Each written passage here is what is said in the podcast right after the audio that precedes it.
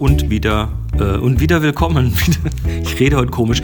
Äh, Folge 27. Das Uso. Das liegt am Uso. Wir waren vorhin beim Griechen. Äh, Folge 27 von Absolut Analog. Wir bekommen immer wieder die Frage, ja, ich würde ja gern, aber ich weiß nicht, wo kriege ich denn so eine Kamera her und was tue ich da und ist eBay eine mögliche Lösung oder lieber auf dem Flohmarkt oder gehe ich auf eine Fotobörse und äh, es gibt viele Möglichkeiten, sich so eine analoge Kamera zu kaufen. Ähm, und da wollen wir jetzt auch gar nicht unbedingt irgendeinen Weg davon favorisieren, wobei Fotobörse ist schon geil, weil dann kann man hingehen, es in die Hand nehmen und es gibt ein großes Angebot. Fotobörse Darmstadt am ersten Advent wieder. Nur so als Hinweis. Am ersten Advent und im April gibt es immer eine Osterfotobörse. Genau. Und äh, nee, aber äh, wir wollten mal ganz kurz erzählen, was, glaube ich, allen hilft. Äh, worauf achtet man denn, wenn man so eine gebrauchte Kamera kauft? Weil da kann man ja zumindest wenn man sie dann mal in der Hand hat oder so, oder auch in den Bildbeschreibungen, in, in, der, in der Handelsplattform der Wahl anschaut, äh, kann man schon so ein paar Sachen vielleicht möglicherweise erkennen oder zumindest erfragen. Ja, mache ich das jetzt nach der Reihenfolge? Ne, wir fangen mal mit der Kamera an und nicht mit dem Glas, ne? Fang an, wie du willst. In der Kamera ist jetzt das Erste, worauf ich eigentlich immer, na gar nicht mal gucke, sondern worauf ich immer höre, ob der Verschluss funktioniert und ob die Zeiten erstmal nach Gehör realistisch klingen. Mhm. Also wenn du sie in die Hand nehmen kannst und probieren kannst. Genau. Wir machen das auch tatsächlich auf, den Foto, auf der Fotobörse ganz gerne mal. Wir machen uns immer sehr beliebt, ja. Nee, das ist, für, das ist den Händlern, ja, glaube ich, egal. Auf der Fotobörse ist es kein Problem. Auf manchen Flohmärkten mhm. sind die Händler schon mal ein kleines bisschen pinzig. Mhm. Und, und man, man bekommt das so mit der Zeit ein bisschen ins Gehör, ob die 25. ungefähr passt, ob die halbe Sekunde ungefähr passt, ob die Sekunde, die kann man so mit 21 oder One Mississippi irgendwie noch mit, mit äh, zählen. Ja, die kurzen sind auch meistens nicht so das Problem. Die kurzen Zeiten, äh, die sind zwar nicht so einfach zu hören, aber die sind auch in der Regel das, was funktioniert. Kritisch wird es dann so ab einer halben mhm. ungefähr. Sekunden sind ganz selten noch wirklich gut, wenn die Kamera alt ist. Wobei man muss ja sagen, also man muss sich das ja klar machen, ob ich jetzt, also wenn ich eine Sekunde einstelle und das belichtet in anderthalb Sekunden, dann ist es eine halbe Blendenstufe mehr. So viel ist das nicht im Unterschied. Nee, vor allen Dingen nicht, wenn man äh, nicht auf Diafilm fotografiert. Da muss es präzise sein. Da muss es sehr präzise sein, wenn man vorhat, überwiegend äh, Schwarz-Weiß- oder Farbnegativfilm zu verarbeiten, dann äh, ist einem eine halbe Blendenstufe in der Regel herzliche Wurst. Okay, also die sollten einigermaßen laufen. Ansonsten muss man sich darauf einstellen, die vielleicht zu zerlegen und zu reinigen oder sie zerlegen und reinigen zu lassen. Oder manchmal hilft ja auch schon ein bisschen Verschlussgymnastik. Ja. Was äh, ich hatte, habe mal einen, von meinem Opa eine alte Kamera bekommen, eine Vogtländer Vito B. Und da konnte man tatsächlich einiges, nicht alles, aber einiges einfach durch regelmäßige Verschlussgymnastik beheben, was so viel heißt wie ausdrücken, spannen, äh, auslösen, spannen, auslösen, spannen. Immer wieder die verschiedenen Zeiten durchprobieren und so lange klackern, bis die Oma mit den Ohren schlackert. In das, dem Fall. Das hilft dann vor allem, wenn es tatsächlich nur Dreck ist. So eine alte Kamera äh, die, die, ist ja nicht hermetisch abgeriegelt. Das heißt, es kommt halt mit der Zeit ein bisschen Staub auch in diesen Verschluss rein. Und Staub kann man raustonen. Und da ist, da ist dann eben sind Öle drin, die den Verschluss schmieren und dann bleibt der Staub in den Ölen hängen und dann gibt es da so kleine Staubknäuels. Und die kann man schon durch Bewegung teilweise wieder beleben. Wo es ein bisschen schwieriger ist, ist äh, zum Beispiel, wenn die Öle alt und verharzt sind, dann werden die klebriger, dann haben, haben die einfach eine höhere Viskosität und dann ist das schwieriger zu bewegen.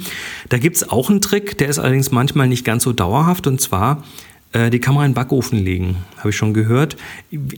Bitte jetzt nicht 180 Grad und äh, 10 Minuten, bis es knusprig ist, sondern ähm, da reden wir von irgendwie 50 Grad und äh, das kann die Kamera ab in der Regel, weil du kannst ja auch im Auto liegen lassen und sie wird es normalerweise überleben.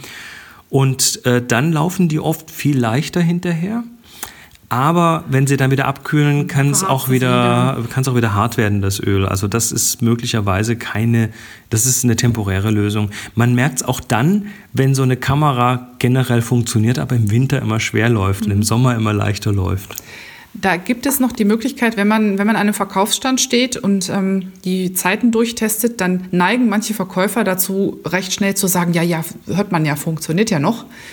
Ob sie wirklich noch funktionieren und ob sie präzise laufen, kann man auch mit einer abtesten. Mhm. Shutter Speed. Shutter Speed, genau. Das ist im Grunde eine, eine, eine App, die einem ermöglicht, eine Aufnahme von der Auslösung zu machen und anhand der Wellenform dieses Geräuschs. Also die bildet quasi dann die Wellenform ab. Und dann kann man von, vom ersten Peak, vom quasi Öffnen des Verschlusses bis zum zweiten Peak in der Wellenform, kann man dann so eine Art Selektion aufziehen.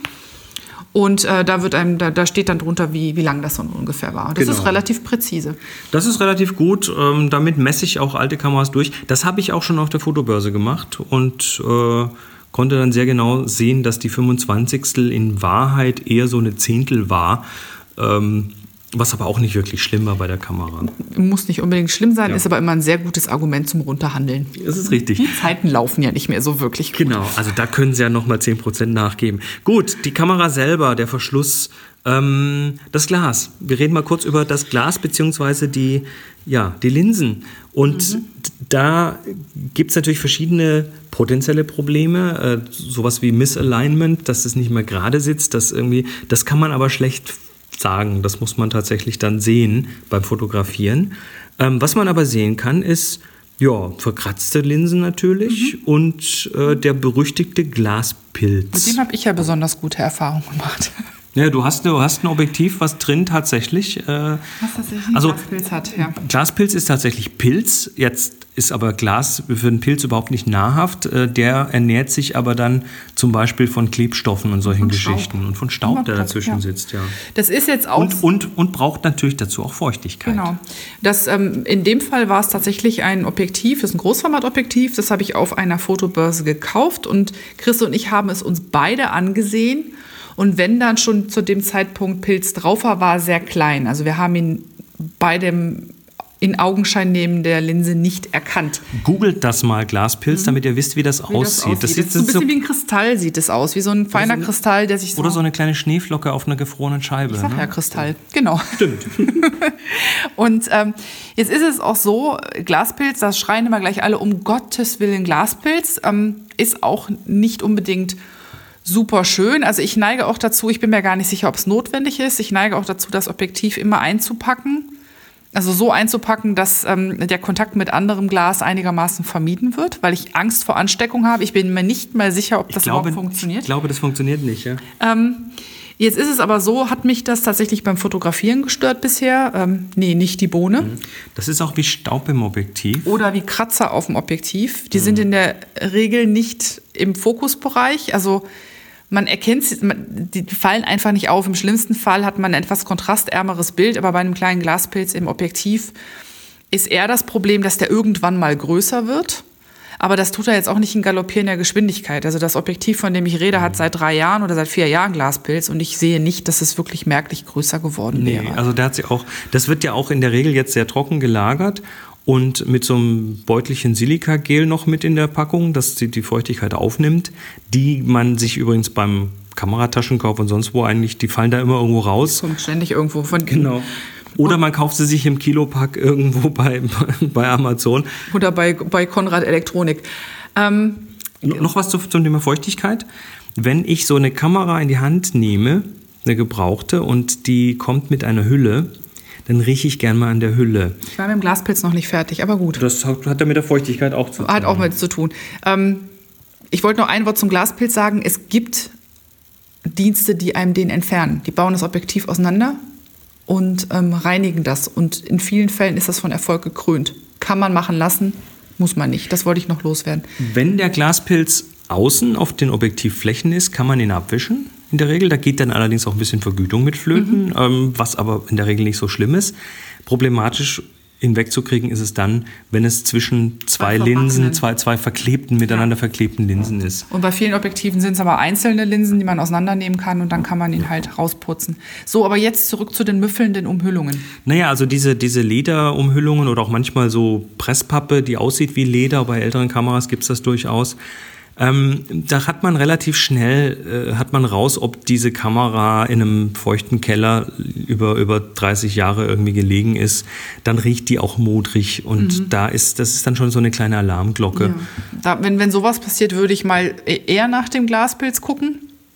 Und überhaupt würde ich mir die Kamera dann gut angucken. Wenn sie lange feucht gelegen hat, dann passiert auch oft, dass die Belederung oder was auch immer auf die Kamera aufgebracht ist, um sie griffiger zu machen, dass das halt auch schon ähm, langsam aber sicher äh, dem Zerfall ähm, entgegenkommt. Wenn es, wenn es tatsächlich nur die Hülle ist, die einfach ein bisschen müffelt, dann kann man die zum Beispiel in Kaffee legen. Das, das Tipp, den haben wir mal vor Jahren von Spürsinn bekommen. Ja. Also die, die, die, diese müffelige Tasche in eine Tüte tun, bisschen Kaffeepulver rein und dann einfach mal liegen lassen. Das übertönt dann den Geruch ganz gut. Ich glaube, der Kaffee nimmt auch ein bisschen was auf. Ähm, kann funktionieren. Ich würde es wahrscheinlich mit Kaffeebohnen machen, dann muss ich hinterher nicht das Pulver aus der Hülle putzen. Kaffeebohnen, die gut geröstet sind, die riechen auch gut. Und das sieht man, ähm, eine, äh, Damen kennen das eher als Herren. Herren dürften das auch kennen, manchmal, wenn man in eine Parfümerie geht, um sich einen neuen Duft auszusuchen. Dann ist da zum Cleaning of the Palette ein genau. bisschen Kaffee zwischendrin zum Riechen. Bohnen, ich kenne das. Bohnen, genau. Also es bin ja regelmäßig in Parfümerie. Ja, genau. so, ähm, damit Moment, haben wir das, ja. Ähm, das, das feuchte, müffelige, motorig riechende Kameratäschchen kann übrigens auch ein Indikator dafür sein, dass die Kamera innen vielleicht auch schon Rost angesetzt mhm. hat und so weiter. Also das soll man einfach, ein bisschen Alarm, Vorsicht könnte also auch das, auch das ist beim, beim Händler möglicherweise ein, gutes, ein guter Hebel, um auch noch ein bisschen runterzuhandeln und sagen, also so wie das riecht, ist das feucht gelagert worden. Wo haben Sie die denn her? Genau. Wenn man natürlich äh, ein Erbstück bekommt, was irgendjemand auf dem Speicher oder im Schrank links hinten gefunden hat, dann muss man da manchmal einfach mit leben, dann ist Runterhandeln nicht. Aber dann gibt es diese Möglichkeiten. Es gibt auch ich glaube, für, für diese Taschen und für die Belederung gab es auch mal einen speziellen Reiniger, der diesen Duft rausnimmt, also der entmüffelt. Ähm, der war damals speziell für Kameras, aber das kann man auch inzwischen separat kaufen. Es wird auch bei alten Lederbezügen in Autos mhm. angewendet. Autobedarf hat sowas genau. auch. Ja. Ne, das, äh, das, das muss man allerdings gerne mal an verdeckter Stelle prüfen, besonders wenn es sich um hellere Sachen handelt. Ich habe mal, wir haben so ein Set von Lederseife und einem Leder sonst noch irgendwas. Ich habe das auf einem sehr hellen, sehr empfindlichen Leder, das war nicht von der Kamera, mal ausprobiert, das hat Flecken gemacht. Also das ist eigentlich schon aber gut geeignet, aber es ist für derbere Leder gemacht. Also im Zweifel, wenn es euch ein sehr liebes Kamerastück ist, erstmal verdeckt testen, mhm. ob es geht. Ja, ähm, noch so ein Ding, was potenziell Probleme machen kann. Haben wir ja schon ähm, ausführlich drüber gesprochen. Sind Lichtdichtungen. Also hinten an der Kamera, wo, die, wo der Film reingelegt wird. Ähm, und auch vorne übrigens die Balken, ne, die können auch mhm. undicht werden. Äh, an diesen Dichtungen, da gibt's äh, speziell bei den Kameras so ab, ab den späten 60ern ungefähr ganz gerne mal äh, Schaumstoffe, die verbaut wurden, die dann sich mit der Zeit einfach auflösen. Die Hat man damals nicht gewusst. Entgegen. Die bröckeln, die werden dann so teerig schwarz, Klebe, Klebe, Fäden ziehen, so ungefähr. Ähm, Habe ich jetzt gerade mit meiner Mamiya 645, äh, da bröselt das, da muss ich auch mal was tun. Ähm, die hat aber zusätzlich zu dem Schaumstoff auch noch so eine Art Labyrinthdichtung. Also durch Falze quasi äh, wird das Licht, muss eh um ein paar Ecken rum. Das heißt, dicht ist sie. Die ist quasi schon dicht und man könnte jetzt, also ich pubbel das mal raus mit Spiritus und möglicherweise ein bisschen Orangenöl, um das wegzulösen, aufzulösen. Ähm, ich werde dann wahrscheinlich schwarze ähm, schwarze Wollfäden da rein tun. Das hat uns mal ein alter Kameraspezi, der bei Roller gearbeitet hat, gesagt. Wir haben darüber, darüber übrigens auch schon sehr ausführlich in Folge 19 geredet, Thema meine Kamera leckt. Also wer da mehr dazu hören möchte, hört euch das mal an. Einen habe ich noch. Du ich habe auch noch was zum Thema Bröseln und Fäden ziehen. In der Lichtdichtung ist das immer schon relativ ärgerlich. Wo es wirklich richtig fies wird, ist an der Stelle, wo so ein kleines Polster eingeklebt ist, wo der Spiegel gegenschlägt, wenn der hochklappt. Das zieht dann beim Spiegelschlagen Fäden. Ja, und es bröselt teilweise in den Verschluss rein. Und dann hat man relativ schnell auch, also wenn man dann so einen, einen kaputten Verschluss. Also das solltet ihr wirklich gründlich testen. Wenn ihr da an der Stelle, wo der Spiegel hochklappt, auf eine bröselnde Dichtung trefft, dann ähm, solltet ihr euch anschauen, ob die schon länger bröselt. Dann würde ich die Finger von der Kamera lassen. Und wenn die gerade erst anfängt, ist es was, ist ein Grund zum Runterhandeln, weil dann ja. muss man die auf jeden Fall sofort ersetzen. So, eines noch, ähm, manche Kameras haben den Film, also speziell bei Rollfilmkameras sieht man das, aber auch bei, bei, bei, bei Kleinbildkameras, äh, wird der Film so um, um mehrere Ecken rumgelenkt. Äh, bei Boxkameras zum Beispiel auf voller Breite und das sind dann, da sind dann so Rollen, so Führungen und Rollen, über die der Film muss. Na, Rollen ist fast schon übertrieben. Das sind mehr so Röhrchen, die auf ein ja. Stängchen gesteckt sind. Aber, aber diese, die rollen dann und drehen ja, sich ja. schon. Und deren Aufgabe ist es eben, den Film da zu führen, ohne viel Widerstand. Und da ist es ganz wichtig, dass die sich drehen. Manchmal sind die eben durch schlechte Lagerung, sonst was, sind die angerostet oder verbogen oder sonst was. Wenn sich so eine Filmführung, wo der komplette Film flächig drauf liegt, wenn die sich nicht dreht, dann zieht man den Film quasi äh, mit, der, mit der Emulsion, bei der Boxkamera tatsächlich mit der Emulsionsseite über eine möglicherweise rostige, nicht, mhm. sich nicht bewegende Rolle und zieht sich dann potenziell einfach Kratzer und zwar lange, lange Telegrafendrähte ins Bild. die will man nicht. Diese, diese Röhrchen, die also Rolle dienen, sind in der Regel auch noch nicht gleichmäßig rund, sondern irgendwo einfach zusammengebogen. Das heißt, die haben dann noch so eine, die haben dann noch so eine, so eine Kante quasi. Und ich habe diesen Fall bei einem alten Klappfalter. Okay. Äh, der Klappfalter macht eigentlich gar nichts mehr richtig gut. Ähm, der hat auch kein, kein so ein Sucherkristall ähm, mehr. Das heißt, die Fotos sind sowieso komplett Guesswork. Ähm, Guesswork ähm, und auch äh, sehr speziell in der Anmutung. Und der hat das Problem auch, so dass der Film immer irgendwie kunstvoll zerkratzt rauskommt. Bei den Bildern aus dieser Kamera ist es eigentlich auch egal, weil die hat auch noch irgendwo einen Lichteinfall. Also sieht, in Summe sieht es meistens geil aus, aber eigentlich will man das nicht. Das ist das Holger-Prinzip. Das ist das Holger-Prinzip, ganz genau. Also da auf jeden Fall drauf achten, ob die schön leicht laufen. Und äh, Boxen gibt es wie Sand am Meer, wenn es bei einer klemmt, die wegstellen und sich die nächste suchen. Eine Box sollte im Normalfall, wenn es keine super spezielle, seltene Box ist, äh, sollte inklusive Versand nicht mehr als 5 bis maximal 10 Euro kosten. Ja, mit, genau, mit super Spezialausnahmen so eine Tango von 1956. Ja. Die, ne, ja, aber sonst, ja. Okay, wir machen mal wieder den, den Deckel drauf. Freuen uns, dass ihr dabei wart. Vielleicht seid ihr auch das nächste Mal wieder dabei. Äh, Sternchen, Reviews und so weiter. Müssen wir nicht nochmal sagen. Nö. Lasst uns wissen, was ihr wissen wollt. Bis dahin. Ciao, ciao.